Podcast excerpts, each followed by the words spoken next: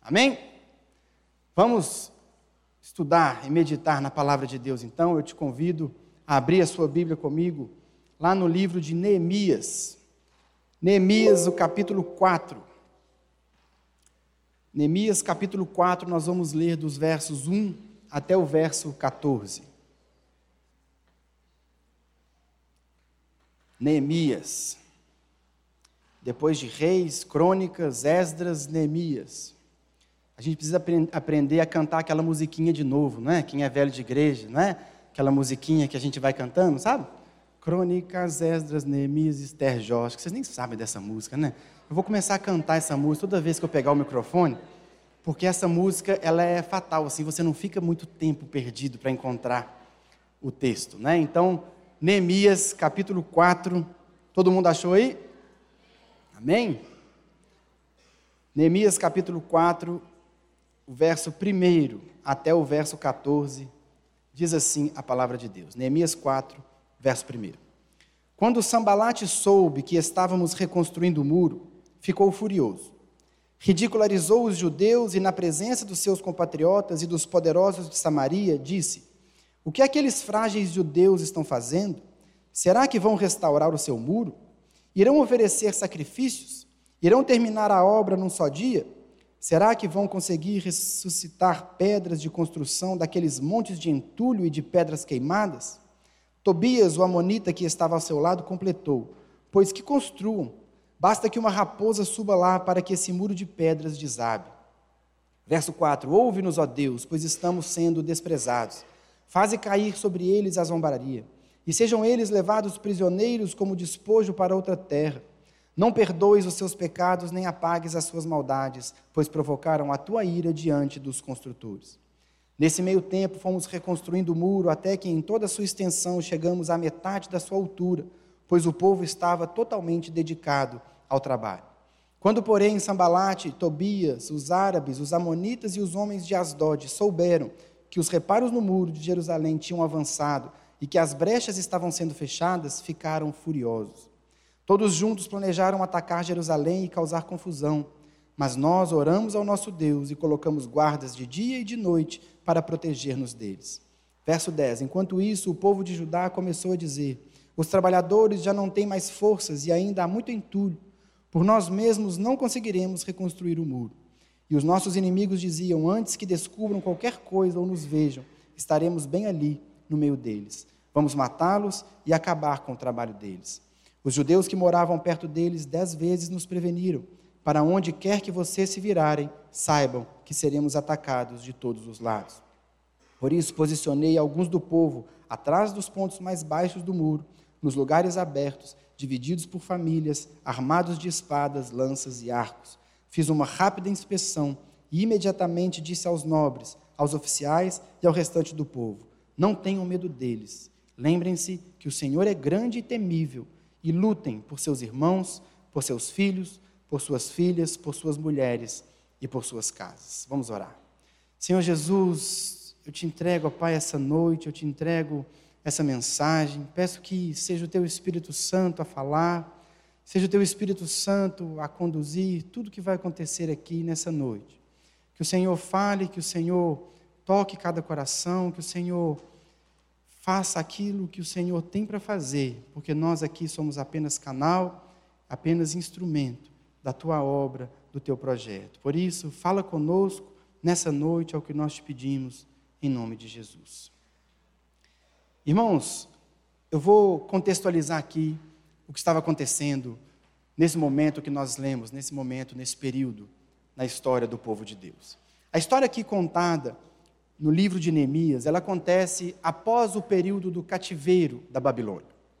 O povo de Deus foi levado cativo para a Babilônia no ano 586 a.C. Você conhece a história? O povo de Deus andava em pecado e por mais que Deus o disciplinasse, o povo estava sempre pecando, sempre indo atrás de outros deuses, até que chega um determinado momento que Deus permite que venha o império babilônico e leve cativo o povo de Deus. O povo é levado para o cativeiro da Babilônia e permanece ali por 70 anos. 70 anos de cativeiro, sendo ali escravizados pelo império da Babilônia. Nesse meio tempo, enquanto Israel, enquanto Judá estava cativo, enquanto ele era cativo da Babilônia, vem um novo império e domina o império babilônico. Era o império medo-persa, que domina a Babilônia e, consequentemente, domina todos os povos que eram dominados por aquele império. O império medo-persa vem e se sobrepõe então àquele império da Babilônia, e o povo de Deus, o povo de Judá, que estava cativo, passa então a ser dominado pelo império vencedor, pelo império persa. Esse império persa, ele tinha uma maneira diferente de lidar com os povos que ele tinha cativos. Diferente dos, da, do império da Babilônia, que oprimia, que escravizava, que prendia e que fazia dos seus cativos, né, como escravos. O Império Persa, ele agia de maneira diferente. O Império Persa, ele permitia que cada povo vivesse na sua cidade. Ele permitia que os povos dominados permanecessem nas suas casas, no meio do seu povo, e ali ele exercia o seu domínio. Era uma maneira diferente de exercer a dominação. E essa é a forma pela qual o Império Persa dominou sobre o povo de Deus ali no cativeiro. É exatamente por esse motivo, porque eles não queriam o povo cativo, o povo escravizado, como os babilônicos, que o império, o imperador persa, então, ele permite que o povo de Deus, que Judá volte para Jerusalém. Jerusalém estava completamente destruída, Jerusalém estava arrasada, mas o, novo, o novo governante, ele permite o retorno para casa dos povos que eram dominados. Então o povo de Deus começa a regressar. O povo de Deus começa a sair do exílio, então, e volta para sua terra, para Jerusalém. Mas isso não acontece de uma única vez. O povo de Deus volta para Jerusalém em três levas. São três momentos na história, e a Bíblia nos registra todos eles, que nós vemos o povo de Deus voltando para casa, voltando para Jerusalém. Três levas. A primeira delas, conduzida por um homem chamado Zorobabel. Zorobabel recebeu de Deus a missão de reconstruir o templo. Zorobabel, então, com muita dificuldade, com muita oposição, ele consegue reconstruir o templo de Deus. Essa é a primeira leva da volta de Judá para Jerusalém. Há um segundo momento em que Deus levanta Esdras para voltar com o povo, uma segunda leva de retorno a Jerusalém, e Esdras tinha a missão de restabelecer o ensino da lei.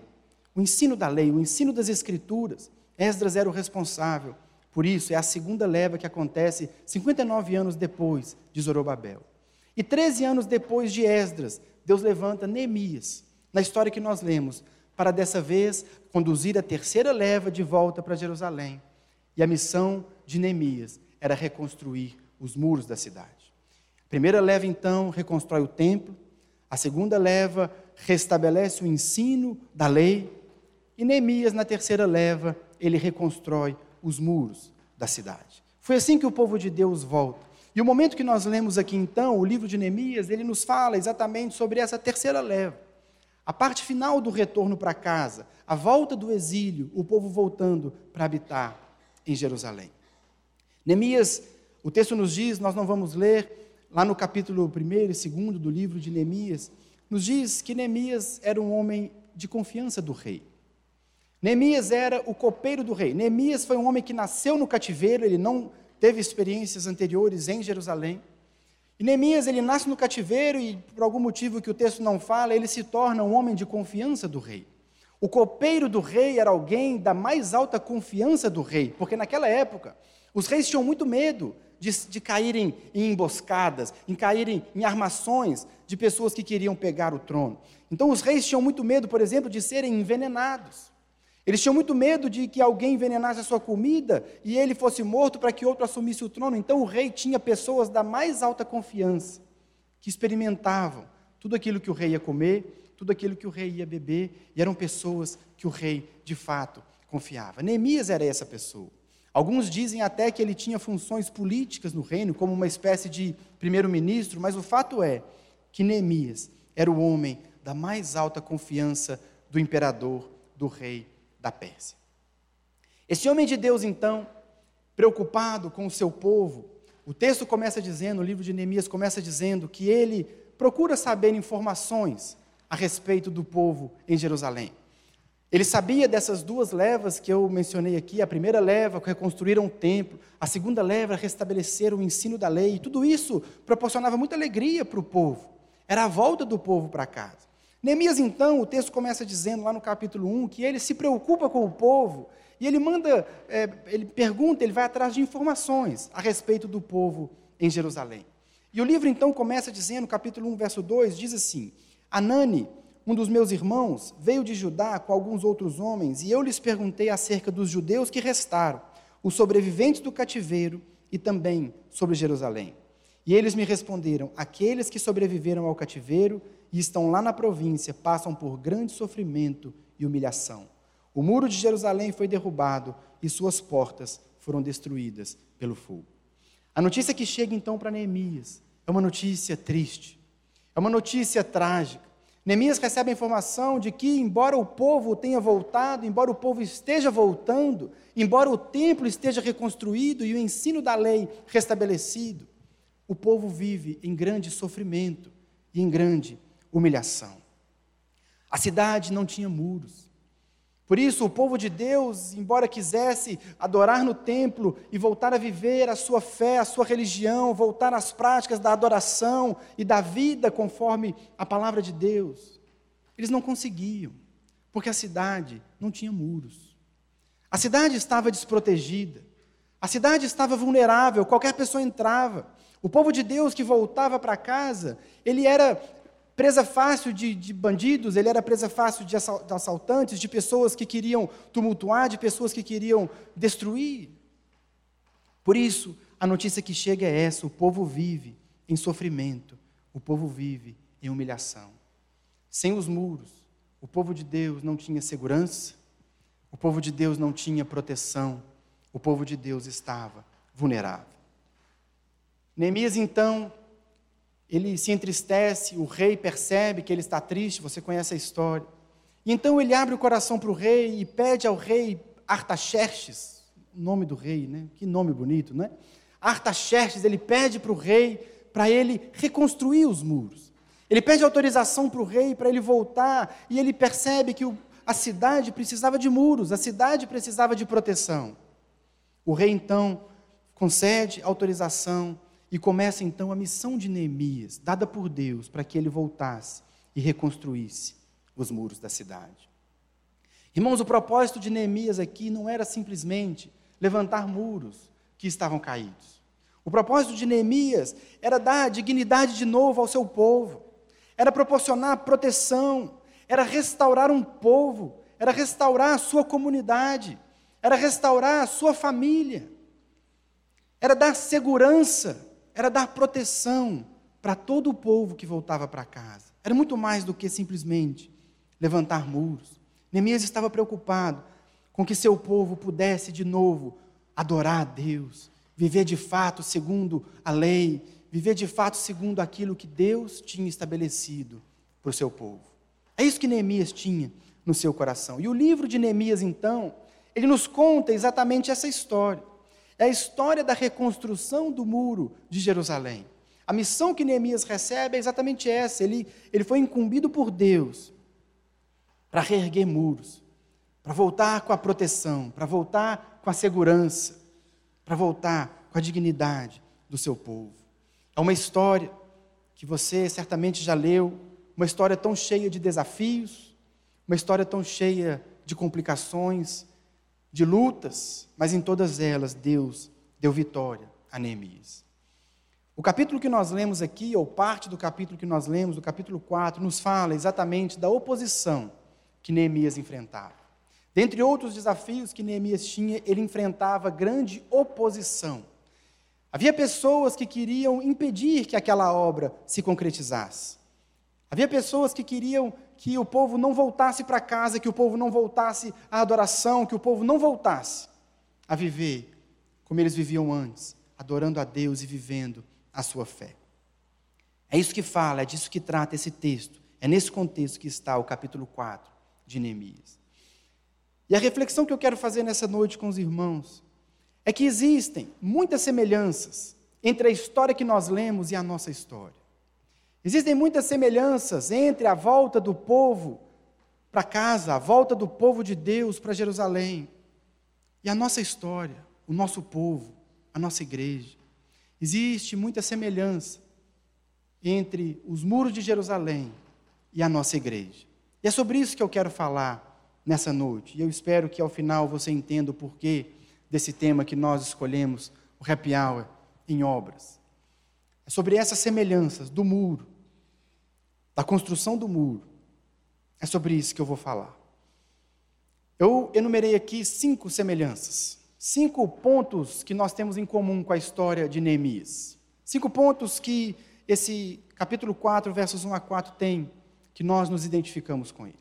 O primeiro ponto, a primeira semelhança, o primeiro ponto comum que nós temos com a história de Neemias é a presença de inimigos. A presença de inimigos. Neemias tinha inimigos. Pessoas que não queriam que o povo voltasse, pessoas que não queriam que o muro fosse construído, pessoas que não queriam que o povo adorasse a Deus, pessoas que queriam ver o povo na miséria, no sofrimento, na humilhação. Neemias tinha que lidar com esses desafios, com esses inimigos, quando ele queria construir o muro. Pessoas que não tinham interesse algum em que eles vivessem a sua fé, que eles vivessem a vida que Deus tinha para ele. Se você olhar comigo de novo, lemos a palavra diz: Quando, porém, Sambalate, Tobias, os árabes, os amonitas e os homens de Asdod souberam que os reparos nos muros de Jerusalém tinham avançado e que as brechas estavam sendo fechadas, ficaram furiosos. Inimigos. Eles não queriam o sucesso do povo, eles não queriam muros, eles queriam oprimir o povo. Eram inimigos de Neemias. Da mesma forma, eu e você, a igreja, nós temos inimigos. Existem, meus irmãos, pessoas aí fora. Existem projetos, movimentos orquestrados para impedir que você viva a sua fé. Existem aí fora, no meio da nossa cultura, pessoas e movimentos que querem que você não viva aquilo que Deus tem para você, que você não desfrute do relacionamento com Deus que o próprio Deus sonhou para você. Existe um autor que eu gosto muito, Alistair McGrath, ele fala assim: que a nossa sociedade está deixando de ser uma sociedade não cristã para se tornar uma sociedade anticristã. Cada dia mais nós vemos os valores da família sendo atacados. Cada dia mais nós vemos os valores da palavra de Deus, os valores cristãos, aquilo que nós professamos. Cada dia mais esses valores são ridicularizados. Cada dia mais a sociedade tenta nos passar uma mensagem de que nós somos os intolerantes, que nós somos aqueles que não querem o bem, que não querem a paz, sendo que na realidade são inimigos de Deus, são inimigos do povo de Deus, são pessoas que não querem que você desfrute da vida que Deus tem para você. Por isso, a primeira semelhança que nós temos com Neemias e com a história que nós lemos é que, assim como eles, nós também temos inimigos para vivermos a vida de Deus. Mas há uma segunda semelhança também na história de Neemias e a nós. Da mesma forma que nós, como eles, temos inimigos, nós, como eles, precisamos de muros. Nós precisamos de muros. Neemias identificou que o, o povo precisava de muros porque o muro representava proteção, o muro representava segurança, o muro permitiria que o povo vivesse a sua fé de maneira livre sem preocupações, sem assaltos, sem invasões. Da mesma forma, irmãos, eu e você precisamos de muros de proteção. E os muros aqui, eles são representados pela igreja. A igreja, a igreja é um muro. A igreja é esse muro de proteção que, assim como lá em Neemias, ele representava a proteção dos inimigos, hoje a igreja representa para mim e para você essa proteção essa segurança contra os nossos inimigos. Sem os muros, o cristão está vulnerável. Assim como o povo naquela época tinha o templo, podia ir ao templo, mas não tinha segurança, não conseguia viver de fato a adoração como Deus queria. Eu e você, sem a igreja, nós somos suscetíveis a qualquer vento de doutrina. Nós somos assaltados por tantas filosofias, nós somos assaltados por tantos pensamentos, somos assaltados por tantas ideologias inimigas. E a igreja representa para nós um muro de proteção. A igreja representa para nós esse muro. É a igreja que nos dá a proteção contra o inimigo, é a igreja que nos dá o limite contra o nosso inimigo. Tudo que nós fazemos aqui na igreja é construir esses muros. Eu não estou falando de muros físicos, porque a igreja precisa estar lá fora envolvida. Eu estou falando de muros contra os inimigos, contra as ideologias, contra os pensamentos, as filosofias. Semana que vem nós faremos aqui o evento com o Rodolfo para falar de masculinidade e feminilidade. O que, que é isso? Isso é um muro. É uma proteção para você, para que lá fora as pessoas não consigam entrar na sua mente e corromper a sua fé. Para que as pessoas não venham lá fora a influenciar você a pensar masculinidade e feminilidade à luz de valores que não são os valores de Deus. Por isso a igreja representa muros, e é isso que nós fazemos aqui, nós construímos muro e dizemos uns aos outros: é até aqui que nós vamos, até aqui nós estamos protegidos. É isso que representa um muro, é isso que representa uma proteção. Assim como Neemias construiu muros, a igreja, ela nos protege. O que nós fazemos aqui nos púlpitos, o que nós fazemos nas células, é criar uma proteção para que você possa viver plenamente a sua fé para que você possa caminhar no seu trabalho andando com Deus, vivendo de verdade um relacionamento com Deus. É desse muro que fala a palavra, é esse muro que eu e você precisamos. Por isso, a semelhança de Neemias, nós também precisamos construir os nossos muros. Precisamos estar protegidos por eles, precisamos construir barreiras, precisamos de proteção. Há ainda uma terceira semelhança entre Neemias e a nossa realidade. Assim como Neemias, para proporcionar proteção, nós dependemos de Deus e colocamos a mão na massa. Dependemos de Deus e colocamos a mão na massa. Versos 8 e 9. Todos juntos planejaram atacar Jerusalém e causar confusão. Mas nós oramos ao nosso Deus e colocamos guardas de dia e de noite para proteger-nos deles. Irmãos, a nossa proteção, ela vem de Deus. É Deus que nos protege, é Deus que nos dá graça, é Deus que nos ajuda a construir os muros. Mas nós também vamos para a batalha. Assim como o povo fez, oraram a Deus pedindo a proteção, mas colocaram guarda de dia e de noite. A nossa proteção, meus irmãos, contra os inimigos, contra aqueles que querem desvirtuar você da fé, que querem tirar você de uma comunhão íntima com Deus. A nossa proteção ela vem de Deus mas nós precisamos trabalhar por ela. É por isso que dia e noite a nossa igreja trabalha por você. É por isso que dia e noite tem alguém preparando um sermão, preparando um seminário, preparando uma lição de célula. Dia e noite nós batalhamos, dia e noite nós lutamos para que haja na vida de cada irmão crescimento, para que cada pessoa seja levada a um relacionamento público e crescente com Jesus. É por isso que nós batalhamos dia e noite. Isso é papel da igreja. Isso é muro, isso é proteção. É isso que nós fazemos.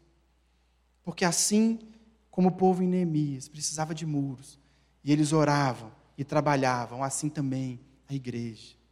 Nosso muro é feito de pessoas que oram e trabalham para que a gente esteja protegido. Há ainda uma quarta semelhança nós oramos, nós trabalhamos, mas assim como o povo em Neemias, construir o muro é um trabalho para todo o povo. Construir o muro lá em Neemias foi um trabalho feito por todo o povo. Olha comigo de novo o verso 13. Verso 13 do capítulo 4: Por isso posicionei alguns do povo atrás dos pontos mais baixos do muro, nos lugares abertos, divididos por famílias, armados de espadas, lanças e arcos. Irmãos, o trabalho de construir o muro, o trabalho de construir a igreja, o trabalho de construir proteção, não é um trabalho só dos pastores, não é um trabalho só dos líderes de célula, é um trabalho de todo o povo. Nós precisamos dessa compreensão de que a igreja representa para nós um muro, a igreja representa para nós proteção, e da mesma forma que o muro representa para nós proteção, somos nós que construímos o muro. Somos nós que edificamos o muro, somos nós, somos nós que guardamos os muros. Porque todo o povo é chamado a trabalhar pelo muro. Todo o povo é chamado a trabalhar pela igreja, pela proteção, pela segurança. Deus podia ter mandado anjos construírem o um muro, mas Deus escolheu as pessoas, assim como Ele faz hoje na sua igreja. A igreja é edificada, a igreja representa para nós essa segurança na nossa caminhada, segurança para nós vivermos a nossa fé. Mas a igreja ela é construída por todo o povo. Todos nós temos um compromisso, todos nós temos uma responsabilidade de sermos construtores e de trabalharmos na proteção e na edificação dos muros. Todos são chamados a trabalhar, todos são chamados a servir. Todos têm uma missão importante, meu irmão. Não existe ninguém aqui dentro, não existe ninguém aqui na Lagoinha Mineirão que não tenha um chamado aqui dentro para servir, para trabalhar pelo irmão, para proteger o irmão, para construir muro, para construir proteção, para construir segurança. Mas para isso, irmãos, nós precisamos entender que na construção do muro, nós temos que sair da nossa zona de conforto. A gente tem que sair do nosso lugar confortável, porque foi isso que Neemias fez. Ele era copeiro do rei. Era um cara que definitivamente não precisava se preocupar com a segurança. Não precisava se preocupar com nada disso, mas ele sai da sua zona de conforto, ele se expõe pela proteção do povo, pela construção do muro, porque ele entendeu que ele também é parte. Ele também tem uma missão, ele também tem um lugar ali, e ele chama todo o povo para fazer parte disso, porque a construção do muro depende de todos nós. Todos nós. Nós precisamos entender, irmãos, que todos nós estamos do mesmo lado do muro. Todos nós queremos viver aqui do nosso lado do muro plenamente a nossa fé. Todos nós queremos viver plenamente a nossa vida com Deus, lá no nosso trabalho, lá na nossa universidade, lá na nossa família. Todos nós queremos viver intensamente aquilo que Deus tem para nós. Por isso nós precisamos entender que nós estamos do mesmo lado, nós estamos no mesmo time. Irmão, igreja não é prestação de serviço. Igreja não é uma prestadora de serviço que você vem, usufrui do serviço e vai embora. Não, aqui o nosso trabalho é de proteção. Nós lutamos uns pelos outros, nós cuidamos uns dos outros, nós edificamos muros uns para os outros. Porque o mesmo muro que me protege, protege você. É por isso que nós nos empenhamos por trazer conteúdo sempre centrado na palavra, para nós trazermos eventos como esse, tão relevantes dentro da realidade que nós vivemos. Nós precisamos, irmãos, trabalhar, nós precisamos sair do conforto, nós precisamos olhar para o próximo. Uma igreja forte se faz com o envolvimento de todos. Uma igreja forte, um muro alto, um muro bem construído, só vai acontecer se todos nós entendemos que nós estamos do mesmo lado e o muro representa a mesma proteção para todos nós. É isso que fala lá, volta comigo um pouquinho no verso 6. Nesse meio tempo, fomos reconstruindo o muro até que toda a sua extensão chegamos à metade da sua altura, pois o povo estava totalmente dedicado ao trabalho. Percebe? É isso que vai garantir o sucesso, é isso que vai garantir que vai dar certo, que o muro vai ficar forte, que o muro vai ficar alto, que nós estaremos protegidos se todo o povo estiver envolvido nesse trabalho. Assim como foi com Neemias, todos são chamados a trabalhar pela construção do muro. E em último lugar, a última semelhança que nós temos com a história de Neemias que nós lemos é que os muros eles servem para proteger as nossas famílias. O muro serve para proteger as nossas famílias. Olha comigo de novo o verso 14, o último que nós lemos. Fiz uma rápida inspeção e imediatamente disse aos nobres, aos oficiais e ao restante do povo: Não tenham medo deles. Lembrem-se de que o Senhor é grande e temível e lutem por seus irmãos, por seus filhos, por suas filhas, por suas mulheres por suas casas. Irmãos, Neemias, ele chama o povo aqui a lutar pelas famílias. Em última instância, irmãos, tudo que nós fazemos aqui é lutar pelas nossas famílias. Tudo que nós fazemos aqui na igreja é proteger as nossas famílias. Tudo que nós queremos aqui, irmãos, é lutar pelo seu casamento, é lutar pelos seus filhos, é lutar pelos seus irmãos, é lutar pela sua família. É isso que nós fazemos, é isso que a igreja faz. Por isso nós temos o Kids, por isso nós temos o Resenha, por isso nós temos eventos, por isso nós temos seminários, por isso nós temos cultos. O que nós queremos, irmãos, é ver famílias fortes, famílias protegidas, famílias que caminham na presença de Deus com liberdade, com segurança. É para isso que nós trabalhamos. Foi para isso que Neemias chamou o povo, e é para isso que Deus nos chama também, para trabalhar. Entendendo que nós temos inimigos, entendendo que nós temos que reerguer muros, entendendo que o muro é missão de todo mundo, porque dentro desse muro estarão as nossas famílias. É isso que nós fazemos aqui. É isso que é o plano de Deus. Isso é ser igreja. É cuidarmos uns dos outros. É protegermos uns aos outros. Tudo que nós fazemos gira, em última instância, em torno disso. Para que nós sejamos cada vez mais parecidos com Cristo. Para que o caráter de Cristo seja moldado em nós com segurança, com liberdade, com alegria. Esses são os nossos muros. Por isso, todos nós, chamados a trabalhar, temos que entender que a nossa missão aqui dentro é uma só: é lutar uns pelos outros. É batalhar uns pelos outros, é cuidar uns dos outros. É isso que importa aqui dentro. Desse lado do muro, meu irmão, não importa. Não importa as nossas diferenças, não importa nada. O que importa é que os muros estejam fortes. O que importa é que as famílias estejam fortes, que as famílias estejam protegidas, que as famílias estejam em segurança. Por isso Neemias diz: lute por seus irmãos, por seus filhos, por suas filhas, por suas mulheres e por suas casas. O que vai fazer da Lagoinha Mineirão uma igreja forte é o tanto que eu e você lutamos uns pelos outros. O que faz da nossa igreja uma igreja realmente forte é o tanto que nós batalhamos, que nós guerreamos, que nós saímos da nossa zona de conforto, que nós entendemos que igreja não é para me prestar serviço, mas que igreja eu tenho um papel, eu tenho um pedaço do muro que eu tenho que construir.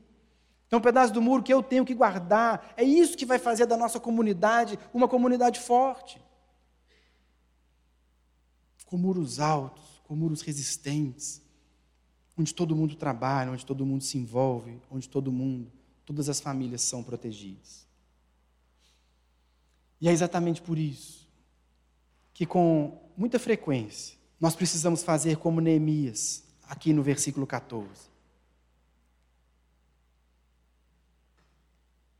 O versículo 14 começa dizendo: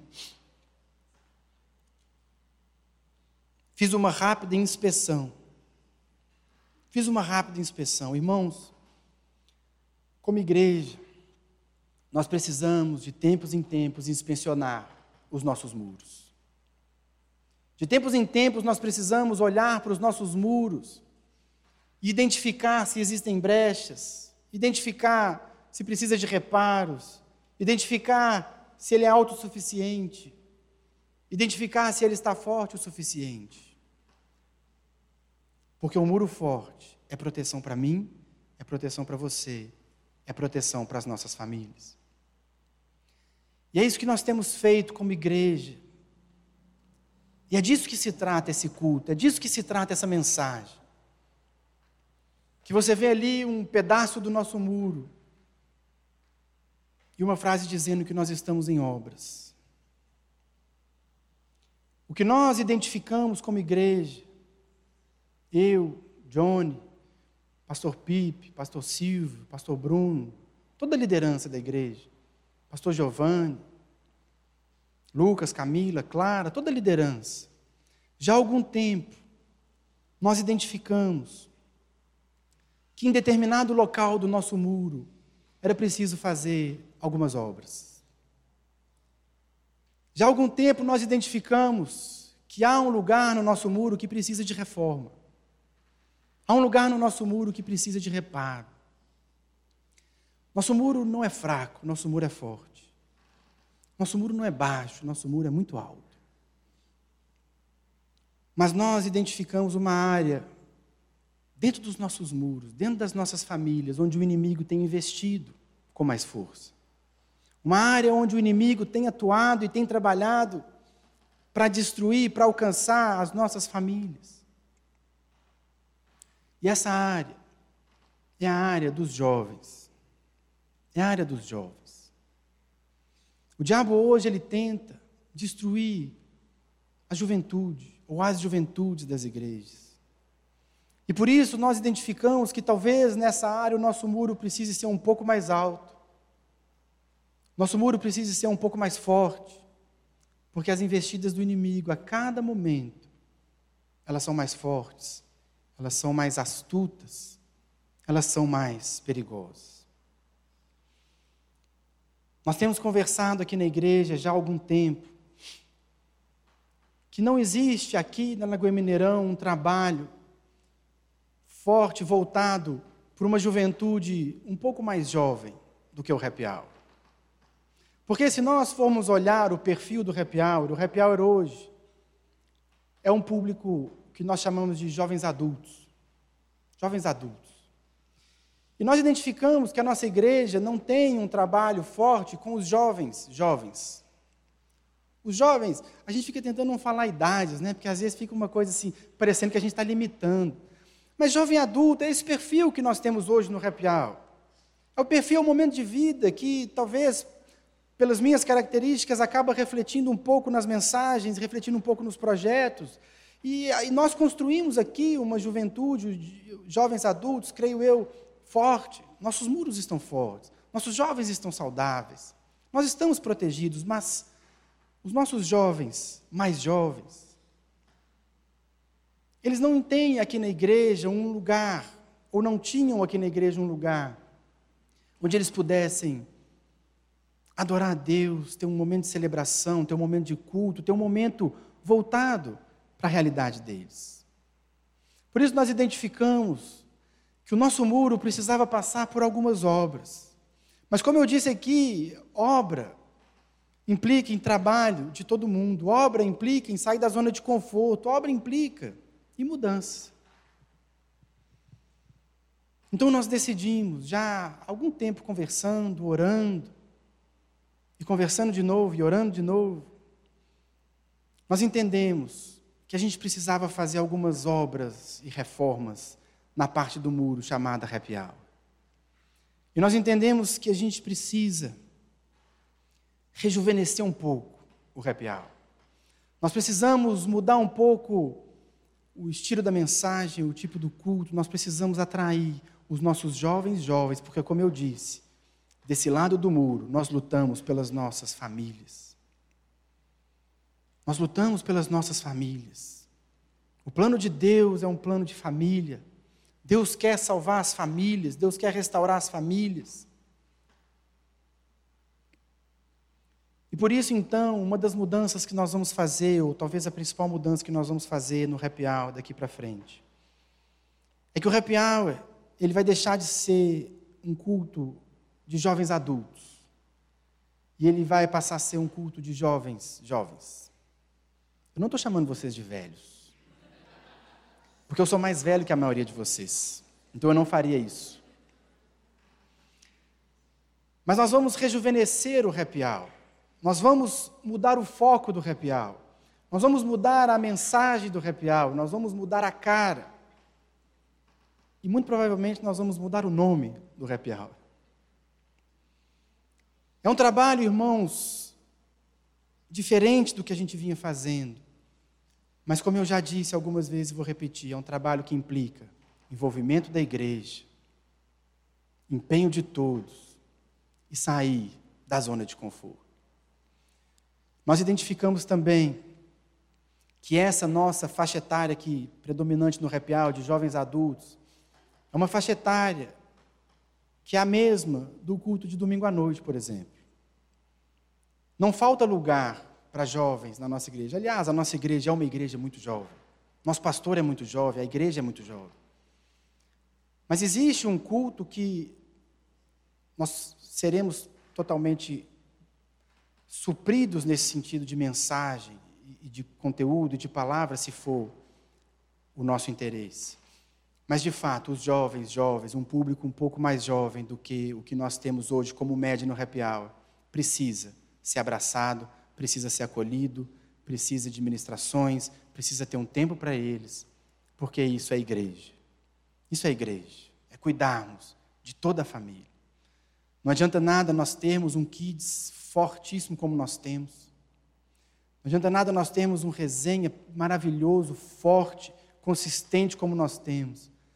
Se entre o resenha e os cultos da igreja nós temos um buraco. Os jovens não estão tendo um lugar, os jovens não estão se sentindo em casa, os jovens não estão tendo espaço para cultuarem, para adorarem, para viverem a fé, ouvirem mensagens voltadas para tudo isso. Então, o que nós vamos fazer, como eu já adiantei, nós vamos mudar a cara do sábado à noite. O sábado à noite vai ser então um culto mais jovem. O sábado à noite vai ser um culto com outra pegada, com, outra, com outro foco. E com outra pessoa também à frente. Conversando, orando. Nós hoje temos uma clareza muito grande, uma segurança muito grande no coração de que o Johnny é essa pessoa ideal para conduzir esse novo período do nosso sábado à noite. Então nós temos conversado, nós temos orado. O Johnny é um cara que eu nem preciso falar muito dele, porque o Johnny, nós sabemos, nós conhecemos a vida com Deus, o compromisso dele com a igreja, nós sabemos quem ele é. Por isso toda liderança se sente confortável em nós fazermos essas mudanças. O Johnny é um cara mais jovem, mais jovem do que eu, não só de idade, mas de cabeça, com ideias jovens, com pensamentos jovens. E nós cremos que essa mudança de perfil, essa mudança de foco, essa mudança de trabalho, essa mudança de liderança, vai ser extremamente saudável e feliz para a nossa igreja. Como eu disse aqui, irmãos, nenhum de nós aqui está sendo convidado a se retirar. Muito pelo contrário. Nós estamos todos sendo convidados a trabalhar. Todos. Irmãos, o sábado à noite agora ele tem um foco numa juventude mais jovem. Mas ainda que você não se identifique, ainda que você não se sinta um jovem tão jovem como eu não me sinto mais um jovem tão jovem, todos nós somos chamados a sair da nossa zona de conforto e a trabalhar, porque esse muro protege a nossa família. Esse muro protege a nossa igreja. Esse muro protege a nossa casa. Hoje à tarde eu e Johnny conversávamos um pouco sobre isso. E a gente conversava que uma igreja saudável é uma igreja que cuida de todas as gerações, de todas as idades. E ainda assim, mesmo com essas mudanças, nós continuamos sendo a mesma família. Continuamos do mesmo lado do muro. Nós estamos passando por obras, nós vamos passar por reformas. O Johnny vai falar um pouquinho do que vem por aí, do que está no coração dele, o que, que Deus tem falado. Mas eu quero que você tenha muito claro no seu coração que todos nós continuamos do mesmo lado do muro, lutando pelo mesmo muro, trabalhando pelos mesmos objetivos, mas agora de forma mais orgânica, de forma mais natural. Eu continuo na igreja, eu continuo por aqui, de vez em quando venho espiar ali no sábado à noite, fico ali na porta vendo o Johnny falar. Mas vou me concentrar mais agora, no domingo à noite, pelos motivos que eu já expus para vocês. O que eu quero que vocês entendam é isso. As mudanças, elas nem sempre são confortáveis, né? Mas o nosso objetivo aqui não é o conforto. O nosso objetivo é ter muro forte, ter família forte, família protegida.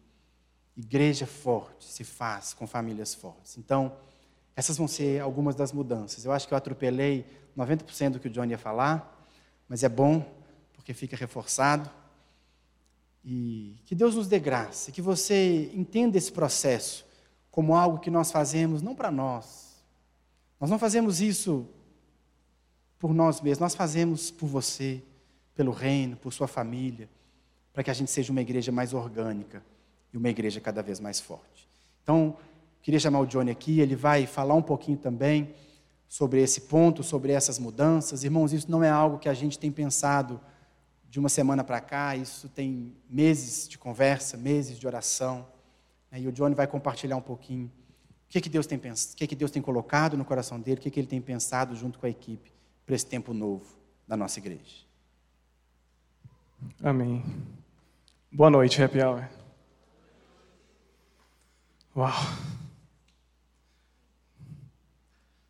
Antes de falar, eu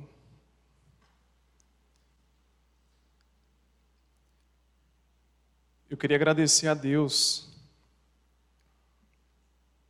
pela vida do Bruno, pela vida da Rita, que são exemplos, os nossos padrinhos, pessoas que nós admiramos, nós temos um carinho tão grande. E estar tá à frente de um trabalho é fruto do trabalho deles, é fruto do legado deles. Como o Bruno disse, nós estamos construindo um muro que não existe na nossa igreja. E isso é responsabilidade nossa, como igreja.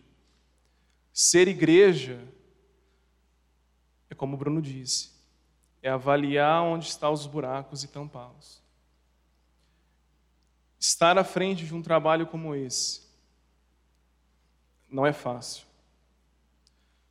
Não é fácil, Bruno sabe disso, que estar à frente de um culto não é uma tarefa fácil, uma tarefa que demanda muito,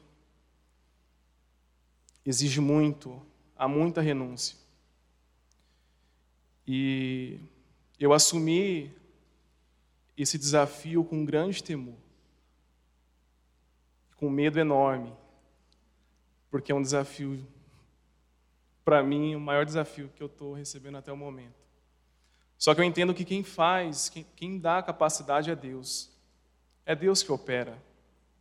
Sei, reconheço, os meninos sabem, admito isso o tempo todo, o tamanho que nem eu tenho, eu sou tão pequeno.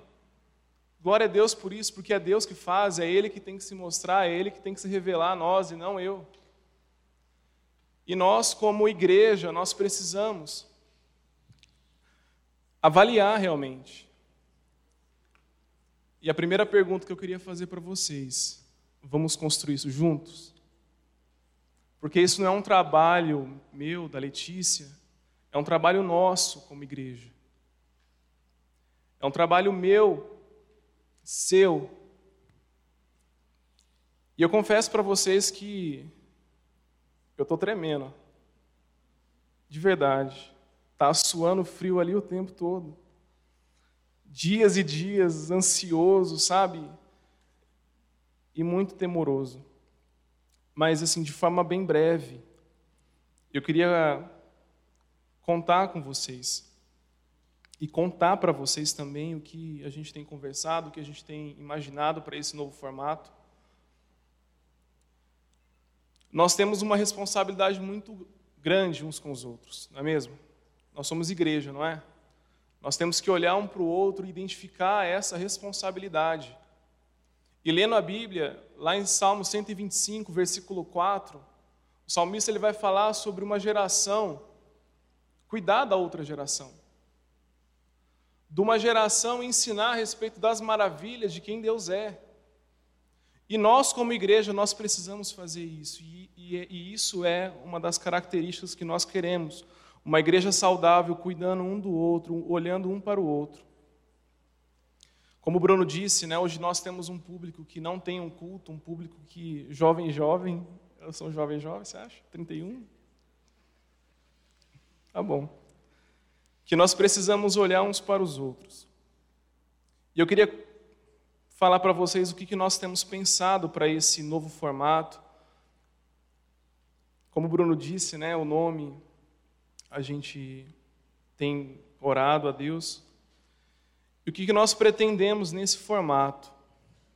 Nós pretendemos desenvolver em nosso meio, desenvolver em vocês a vocação para artes, teatro, dança, louvor, intercessão, missões, evangelismo, é, ações com os universitários. Aqui nós temos muitos universitários nós queremos desenvolver esse trabalho com vocês também. Nós estamos numa região, vocês sabem disso, que tem uma república logo aqui do lado, e nós queremos alcançar também esses jovens que estão ali, jovens que carecem de Deus. Nós queremos contar com vocês também, jovens universitários, para que a gente consiga fazer isso.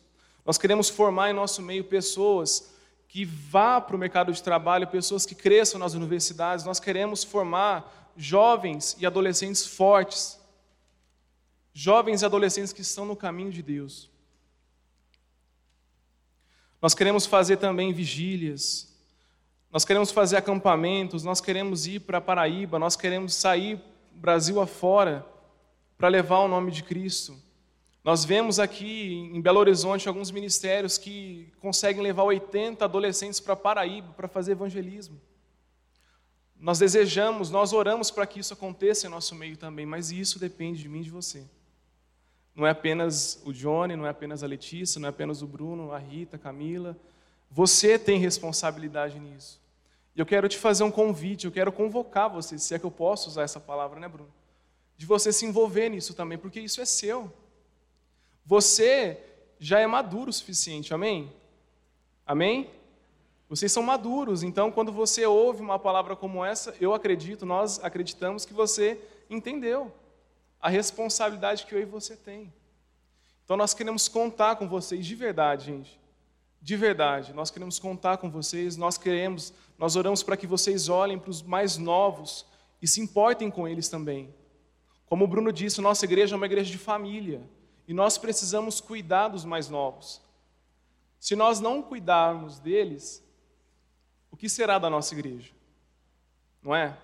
Daqui a pouco vocês estão casando, daqui a pouco vocês estarão tendo filhos, daqui a pouco os filhos de vocês estarão frequentando aqui a igreja, por isso que há necessidade de nós repararmos esse muro. Amém?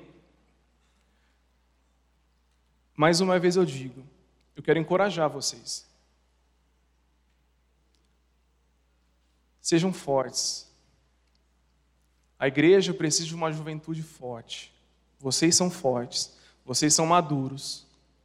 Esse novo culto, esse novo formato, precisa de você. Você tem espaço. Nós não estamos aqui barrando ninguém, como o Bruno disse. Você pode e deve se envolver, né, Bruno?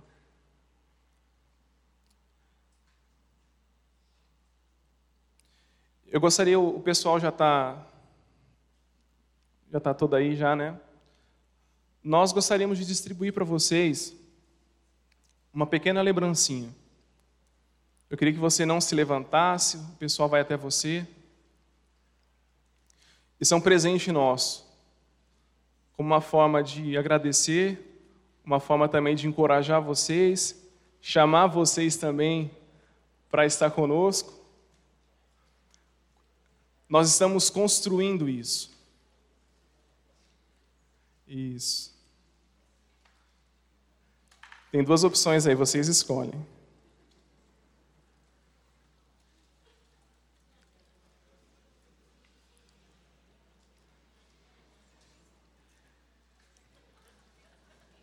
E a última coisa que eu queria falar para vocês. Algumas pessoas têm me perguntado, ou procurado o Bruno, pessoal que está à frente, como que vai ser esse culto? Qual que é a cara desse culto? E antes de mais nada, eu queria falar para vocês, está em construção, estamos em obra. Nós estamos em obra. E como o Bruno disse, nós precisamos arregaçar as nossas mangas e, e pôr a mão no arado. Isso vai dar muito trabalho. Vai. Mas eu tenho certeza que esse movimento que Deus está fazendo é um movimento intencional. É Deus que está à frente, é Deus que está conduzindo tudo, é Deus que tem preparado todas as coisas até aqui. Então nós temos a certeza, nós como liderança da igreja, nós temos a certeza que Deus é que está fazendo, Deus que está operando, é Deus que está dirigindo todas as coisas. E tudo isso é para a honra e glória dele. Amém? Como eu disse, esse culto está sendo construído. Nós já temos uma equipe que nós temos pensado a respeito desse formato. Em breve nós publicaremos a data e o horário desse novo culto. É... Muitas coisas, como eu disse, serão desenvolvidas à medida que formos caminhando e vocês são muito bem-vindos aqui. Amém? Eu gostaria que vocês orassem por mim, pela Letícia, que está à frente desse, desse culto, pela equipe que está compondo esse time. A gente sabe que não é fácil, como eu disse, é uma tarefa muito pesada. Eu já trabalho há três anos com os adolescentes aqui da nossa igreja. Nós temos ralado bastante para que o ministério seja forte, mas nós vemos jovens, aliás, adolescentes em nosso meio que não conhecem Jesus. Por mais que frequentem aqui, eles não conhecem Jesus, eles não vivem o que nós temos ensinado para eles. Então nós precisamos tampar esse buraco, nós precisamos construir esse muro. Então eu gostaria que vocês orassem, que vocês se envolvessem nisso. Isso é nosso. Amém? Isso é Lagoinha Mineirão. Isso não é Johnny, isso não é Bruno, isso é Lagoinha Mineirão. A Lagoinha Mineirão é uma família, é uma igreja em família que se importa uns com os outros. Amém? Então eu gostaria de chamar o pessoal que vai estar aqui junto com a gente, a Camila, a Letícia, o Lucas, está por aí, o Gabriel. É... Tem, mais, tem mais uma galera que não, não pude vir hoje. Chama o Lucas, por favor. Eu gostaria de. Gente, ore pela gente. Orem pela gente. Nós contamos demais com vocês. Nesse novo culto terá espaço para todo mundo. Amém? Queria agradecer e. Obrigado, Bruno, pelo legado. Obrigado por passar o. Se é que eu posso dizer isso, bastão. Por nos inspirar, por ser exemplo para nós. Isso que está acontecendo tem o seu dedo aí também. Amém? Vamos ficar de pé para a gente orar por eles?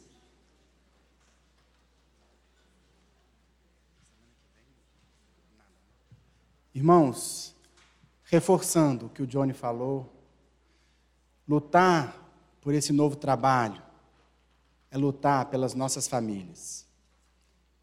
Quando você luta pelas famílias da igreja, você está lutando pela sua família também. Por isso, envolva-se. Não pense que esse novo trabalho é um trabalho do Johnny, porque não é. Não pense que esse novo trabalho é um trabalho específico de uma nova liderança, porque não é. É o nosso trabalho, é o nosso muro. Porque se o nosso muro não estiver firme em alguma parte, nenhum pedaço do muro está de fato firme. Por isso, envolva-se, envolva-se, participe, batalhe, lute pela sua família, saia do seu lugar de conforto. E vamos construir aqui muros cada vez mais altos, mais fortes, para que Deus seja engrandecido nas nossas vidas, nas nossas famílias. Amém? Na semana que vem, não teremos o culto aqui, o trabalho ainda não começa na semana que vem. Então, hoje nós encerramos esse, esse formato é, de, de culto no sábado, mas o novo formato ainda não começa semana que vem.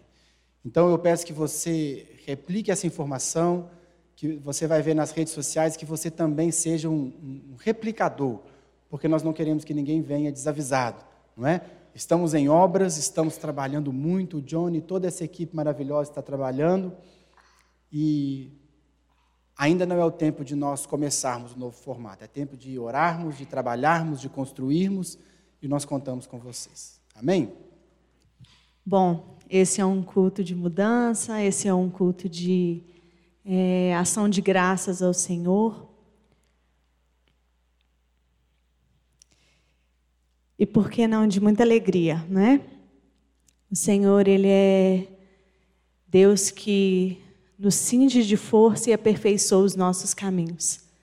Em Salmos diz que Tu és o Deus que nos cinge de força e aperfeiçoa os nossos caminhos.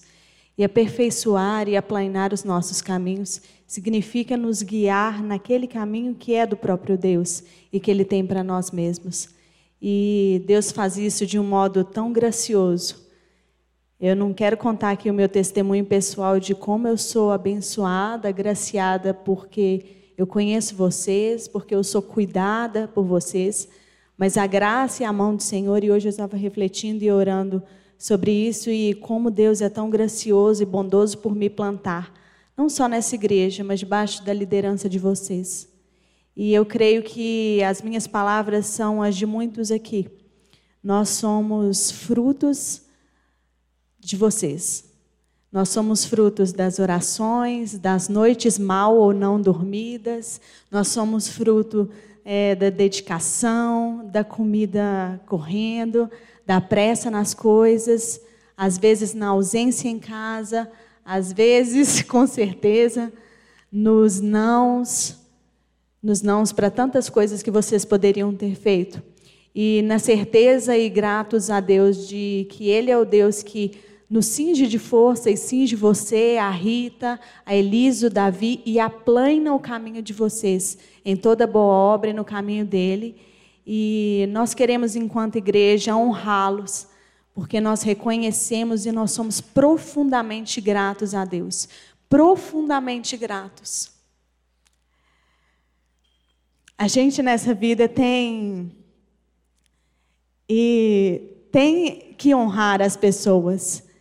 E nós queremos honrá-los, porque vocês nos inspiram, vocês nos fazem crescer enquanto pessoas espiritualmente, vocês nos mostram como buscar mais a Deus, como conhecê-lo melhor.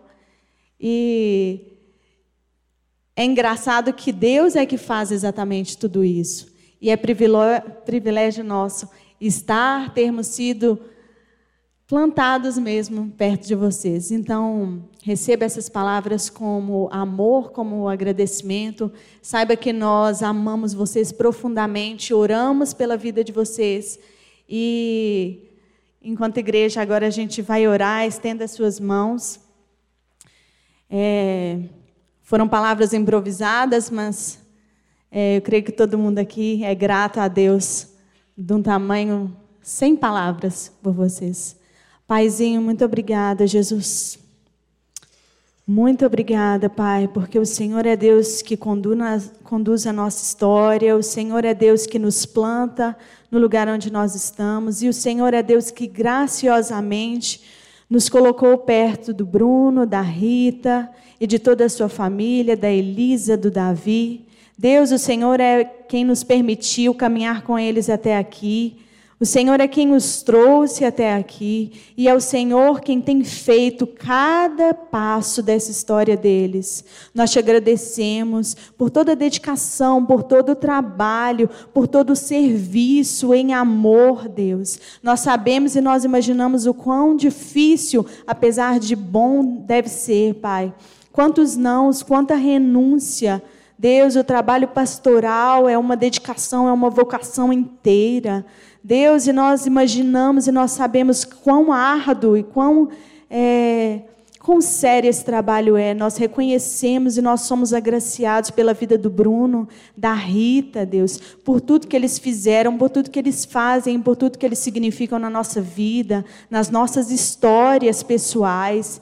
Deus, nós sabemos Quanto nós já fomos abençoados pela vida deles, quanta oração dedicada, quanto esforço, e nós te agradecemos e pedimos, enquanto igreja, que mais o Senhor faça na vida deles. Nós te agradecemos por esse novo tempo, nós pedimos que traga refrigério, que traga, Senhor, mais da tua revelação, Pai. Continue abençoando a família deles com saúde, com prosperidade emocional, com prosperidade em cada área da vida deles, Deus. Dê segurança, guarde os livres do maligno, Senhor. Cerca o Davi e a Elisa com a tua mão poderosa. Abençoe a Rita, dê sabedoria a ela, o Bruno. Deus os provê de tudo que é necessário para que eles caminham para que eles caminhem de modo aplanado nos caminhos que o Senhor tem para eles. Nós honramos a vida deles, nós te agradecemos, Pai, porque eles são instrumento de graça, eles são instrumento de revelação do Senhor para as nossas vidas. Nós os amamos, Deus, e nós sabemos que o Senhor os ama profundamente e de um modo muito maior do que o nosso amor falho, Pai. Por isso nós honramos a vida deles, te pedimos que continue guardando, direcionando em, nessa nova fase, Pai. Em nome de Jesus. Amém. Você pode aplaudir o Senhor pela vida deles?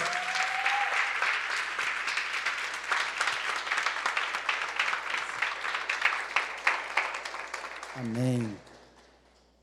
Gente, a gente chora, mas a gente está feliz. Feliz por saber que nós teremos daqui para frente uma igreja mais forte, uma igreja mais saudável.